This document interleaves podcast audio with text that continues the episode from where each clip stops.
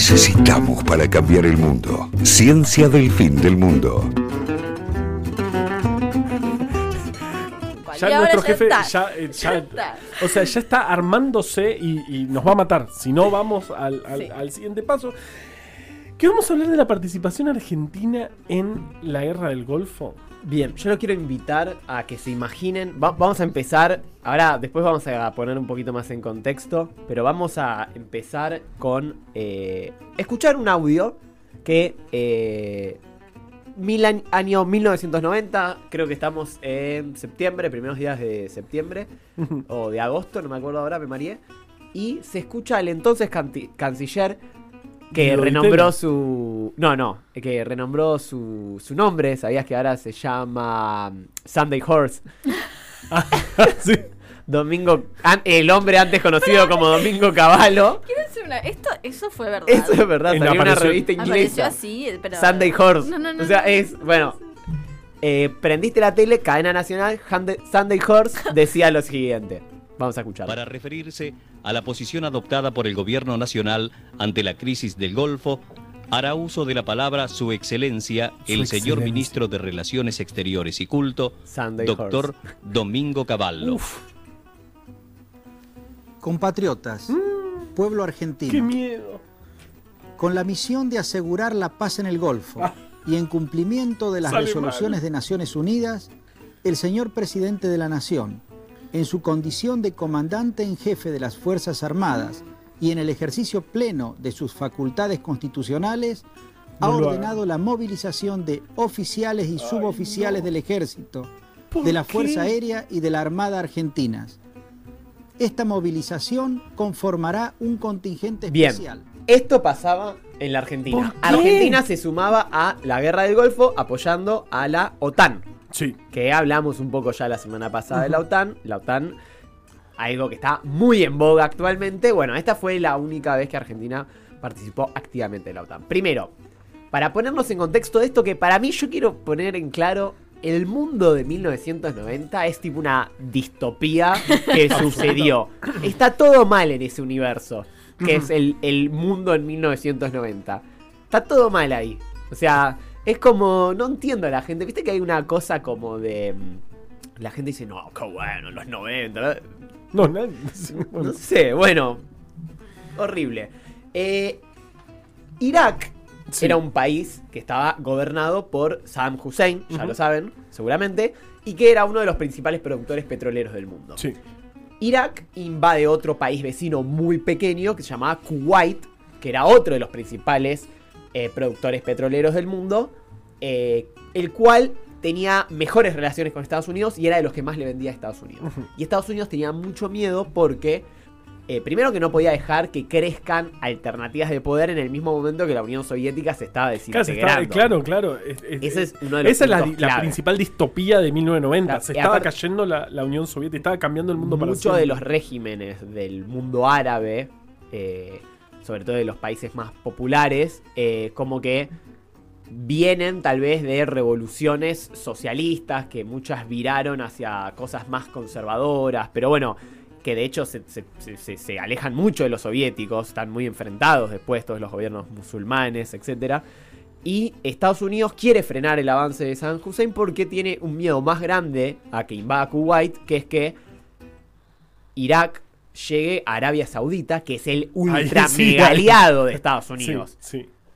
Claro, ultra aliado. hay un- es tipo uno de los principales aliados al día de hoy, Arabia Saudita, de los Estados Unidos y Sí, mucho petróleo. uno de los cinco principales productores de petróleo del mundo. Bien, con lo cual Estados Unidos rosquean la ONU y obviamente aplican sanciones contra Irak y eh, lo aíslan, bueno, y se determina la invasión de eh, Irak por parte de la ONU. Tengamos en cuenta que acá los líderes, digamos, de...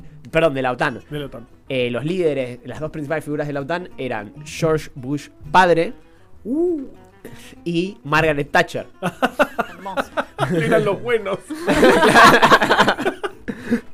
¿Y, por qué, ¿Y por qué Argentina tiene que mandar tropas por ¿Y favor? saben quién apoyó? Si bien no, no participó con tropas, pero sí envió a algunos equipos militares y dio su apoyo político a la guerra? Ah. Adivina, un país que estaba a punto de desaparecer.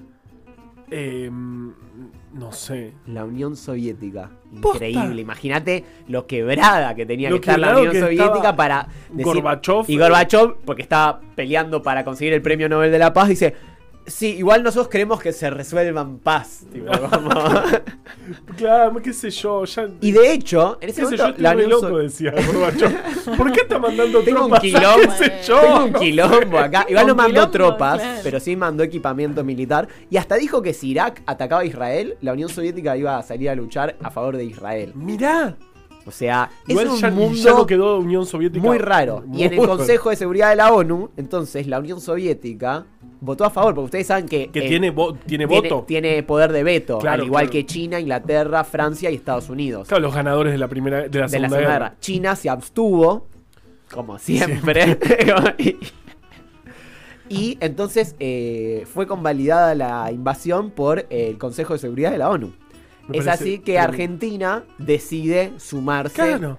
eh, Aparte no pasaba nada acá, no, no teníamos eh, 3.000% de inflación, o sea... Bueno, no- ya- bueno, claro, porque esto aparte es antes de la ley de convertibilidad. Claro, acá teníamos, un poquito la- la- antes. la- estábamos en hiperinflación y el futuro, el futuro ministro de Economía en ese momento, eh, canciller Domingo, Sunday Horse. Sunday Domingo Horse. Felipe Caballo, un- uno de los seres más nefastos probablemente de nuestra historia, eh, anuncia en, por cadena nacional que vamos a ¿Qué matar- llevó a Argentina a la guerra? Se le llamó a Operativo Empanadas. Alfil. Operativo Alfil. Llevó un destructor, eso es un barco, digamos. Tres de corbetas. El cor- Destructor entre comillas. Tres corbetas. Ajá. No corbatas, corbetas. O. Por ahí se confundieron. Y dos helicópteros. Fin, Bastante. fin de la, Bueno, fin de la lista. Pero para Pero está bien. ¿Te das cuenta? Había Igual, dos escucha esto. por el O sea, petróleo y cua- nosotros vamos a... ¿Cuál era el- la tarea argentina? Era eh, interceptar barcos que llevaban eh, víveres o, o, digamos insumos, no importa, víveres o armamento, o sea, barcos comerciales que iban a suplir a Irak. Que dicho sea de paso, vos ves la lista de los países que peleaban de un lado, son tipo la mitad del mundo y el otro es Irak y la OLP de Claro, Palestina. Fin, claro. fin, de, fin de los aliados. Bien. Eh, Argentina sufrió una eh, eh, de baja un helicóptero y tuvo un Pero herido. se cayó solo. Tuvo un herido. fin. Fin de. herido. fin- Bueno, o sea, perdimos un helicóptero por este, por este eh, eh, Y loco. tuvo la misión. Igual, ojo, capturó. ¿Sabes cuántas naves capturó? ¿Cuántas naves? 500. Es una bocha. ¿Perdió un helicóptero y capturó 500 naves? O sea, no es que las destruyó porque son naves comerciales. Claro, so- las solo podés interceptarlas. Claro, por eso. No, no debe haber habido muchos tiros, digamos. No, no un herido. la- o sea, Es que se cayó el helicóptero, seguramente. y, y transportó algunos elementos de ayuda humanitaria. Y como premio por la participación argentina, que dicho sea de paso fue el único país de América Latina que participó en la guerra, Pero porque a quién le importaba, ¿por qué teníamos que ir a esa eh, guerra? la bandera argentina eh, eh, fue una de las que marchó sobre mm, en el desfile militar del triunfo en Kuwait. Wow. Eh, ¿Hay única vez eso? Y eso a Argentina le permitió entrar como un aliado extra ONU, que es como que te da derechos militares y algunos beneficios eh. Financieros, inclusive eso. Ahora, lo que yo quiero recalcar es toda la rosquita que hubo atrás de esto. ¿Por qué verga Argentina fue? Oiga. Lo dijo en la radio. Ahí nos vienen a despedir. ¿Por qué Arge- ¿Por qué diablo? ¿Por qué diantres? Argentina se sumó a esta guerra? Bueno, ahí es súper interesante eh, los análisis. Encontré un montón de cosas. Lo primero es entender que eh, Menem había asumido en 1989 y Arge- eh, el gobierno menemista estaba dando un giro de supuesta integración al mundo. Si alguien me está viendo, estoy Hizo haciendo comillas, comillas muy grandes.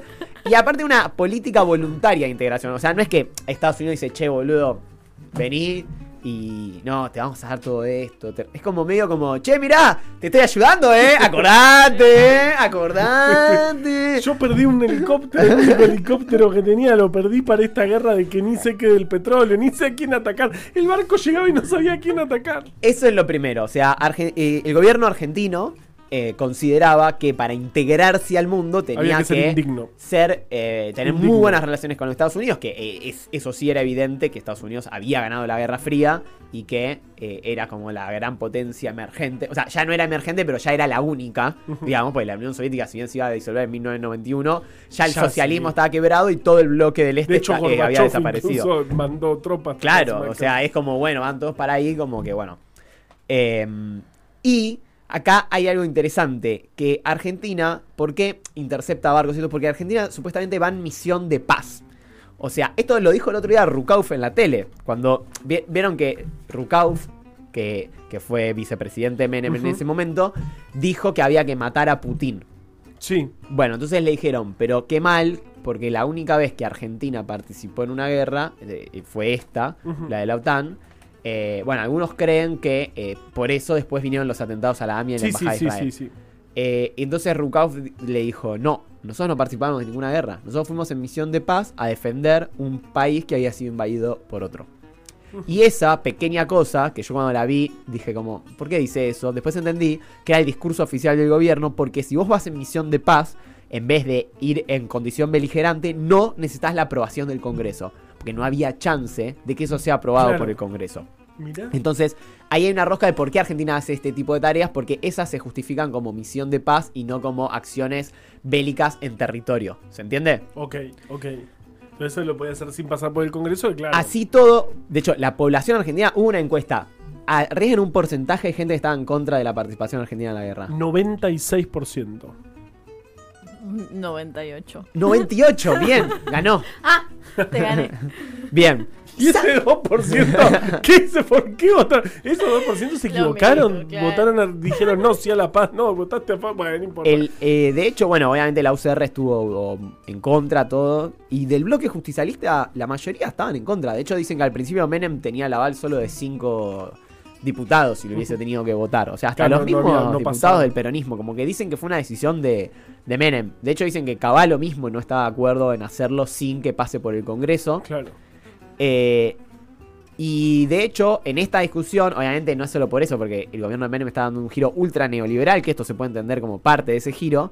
eh, ahí es cuando se van Abdala, Juan Pablo Cafiero, Chacho Álvarez, del PJ, o sea, es en, en esta discusión. En esa discusión. no solamente por eso, Claro, obviamente. ya O sea, venía- estaba en el decálogo menemista que decía que había que privatizar todo lo que sea del Estado. O sea, sobraban las razones, pero es acá cuando sucede. ¿Y saben quién más se oponía a la guerra? Esto, es- pero les va a volar la cabeza. ¿Quién, por el amor de Dios? Una ¿Quién? persona muy cercana al presidente Carlos Saúl.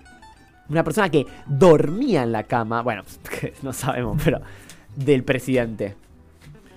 Eh, ¿Cómo se llamaba? Eh, Zulema, Zulema Yoma, Yoma. su esposa. ¿Por qué? Porque ella es de ascendencia musulmana. ella- Claro. Y entonces le, le generaba conflicto esto. y por eso se divorciaron. y se declaraba constantemente en que contra. incluso ¿eh? se tuvieron que. Pasó algo raro, ¿no? Porque en Eh, ese, en Él ese tuvo momento- que cambiarse de religión. Claro, porque en ese momento vos tenías que ser eh, Eh, argentino, católico, casado sí. eh, eh, y católico.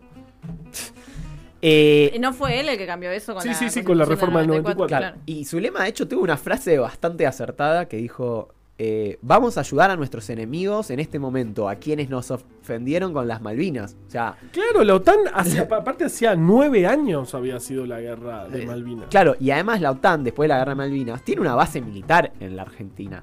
En el territorio, en, la- en las Malvinas, Claro. tiene una base militar. O sea, la OTAN ocupa militarmente territorio argentino. Y Argentina estaba yendo una- a llevarle. eh, Dos barcos. Que tres corbatas. Con lo Se cual, cayó, estoy seguro que ese helicóptero se cayó. ten- Tengo dudas. bueno, Se enredó con los cables y se cayó. Eh, y como les decía, quedó la idea después en la gente que los atentados a la AMIA y la Embajada Sí, de Israel sí, fueron sí. por esto. Eh, de hecho, en el plano regional también le generó bastante conflicto a la Argentina, porque eh, Latinoamérica tiene una tradición eh, de paz y de no intervención en las guerras. Si bien es verdad, por ejemplo, Brasil participó de la Segunda Guerra Mundial del lado de los aliados, algunas veces ha habido cosas, pero en general es de no intervención y una posición bastante pacifista, digamos.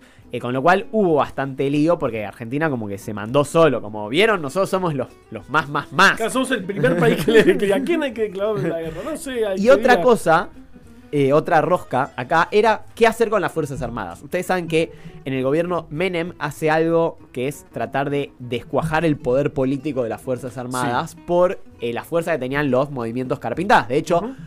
Dentro del ejército, los únicos que se opusieron fuertemente a la guerra fueron Aldo Rico y eh, Mohamed Zaineldin. Sí, Los dos carapintadas. mega. Eh, Menem quería reconvertir el rol de las Fuerzas Armadas hacia una cosa más externa, como para sacárselos de Claro. adentro, ¿no? Digamos, obviamente ya eh, la política de seguridad interna, digamos, eh, de seguridad, la doctrina de seguridad nacional ya, ya estaba vieja y aparte estaba muy deslegitimada por todo lo que había pasado Obvio. durante la dictadura y todas las violaciones a los derechos humanos. Menem, o sea, parte, obviamente lo negocia de una forma horrible, parte de esto que es eh, con la amnistía. No amnistía, indulto. Con el indulto, sí, sí, el sí, indulto a los militares, esa es una de las herramientas. Y acá es como que los manda afuera como para, bueno, entretenerlos también de alguna forma. Y de hecho los militares, como sabían que dentro del país no tenían muchas posibilidades de crecer por todo el descrédito que habían tenido después de la dictadura y, le- y perder la batalla política que significó el tema de los carapintadas, como que es- sentían que le daba una razón de ser poder participar en misiones extranjeras. Entonces, Claro. excepto estos dos que ya nombré, en general se Había consenso. había consenso que sí. Ajá. Y una cosa más Me vuelvo loco. es que en 1989, o sea, un año antes, Sí. Bush y Menem se habían juntado y aunque no lo crean, Menem desarticuló un programa que era el proyecto del misil Cóndor 2. ¿Se acuerdan que habíamos hablado del Cóndor 1 cuando Sí. con el mono Juan? Sí. Que Argentina lo desarrollaba, ese eh, cohete, con participación de Irak. Y era algo que había firmado Alfonsín. Con lo cual, esto obviamente es parte de, de todo la rosca. O sea, como que Bush le dice como, che. Esto. Abandona esto. Claro, eh, y, y algo que me dio risa es que... mm, Que Argentina tenía la ilusión, el gobierno argentino, de que con esto... eh, eh, ustedes saben que Estados Unidos, como es exportador de materia prima, eh, tiene muchas restricciones a la materia prima argentina. Eh, porque Sí. compite en muchas cosas. Entonces tenía la idea de que le deje entrar, cosa que casi no sucedió. Algo parecido pasó en el gobierno de Macri Con con, los limones. limones. Que sacaron hasta un video. ¡Ah! Ay, video exportamos es- limones. es- eso, cuando te pregunten qué es el cringe, es ese video, lo que te genera ver ese video. Exportamos tres limones. Bueno, y, y- y sí. Así que, eh, efectivamente, Argentina terminó participando con esta idea que, bueno, después eh, saben que eh, Estados Unidos se lo tomó muy en serio y básicamente mandó al país al default con la deuda, el FMI y todo. Pero bueno, valió la pena. Sí, por Eh, supuesto. Perdimos un helicóptero. Un helicóptero va y viene. Pero conseguí una imagen de archivo. Una imagen, no. Yo dije, ¿cómo, ¿cómo va a lo va a pasar hacer? esto? Un lo va a hacer, yo audio de archivo del momento en que Menem decidió enviar tropas a Irak. Situémonos. Estaba Menem con sus más allegados en el boliche El Tipo Cielo. Coan, sí, sí, sí, el sí. boliche El Cielo y de fondo sonaba esta canción que vamos a escuchar ahora.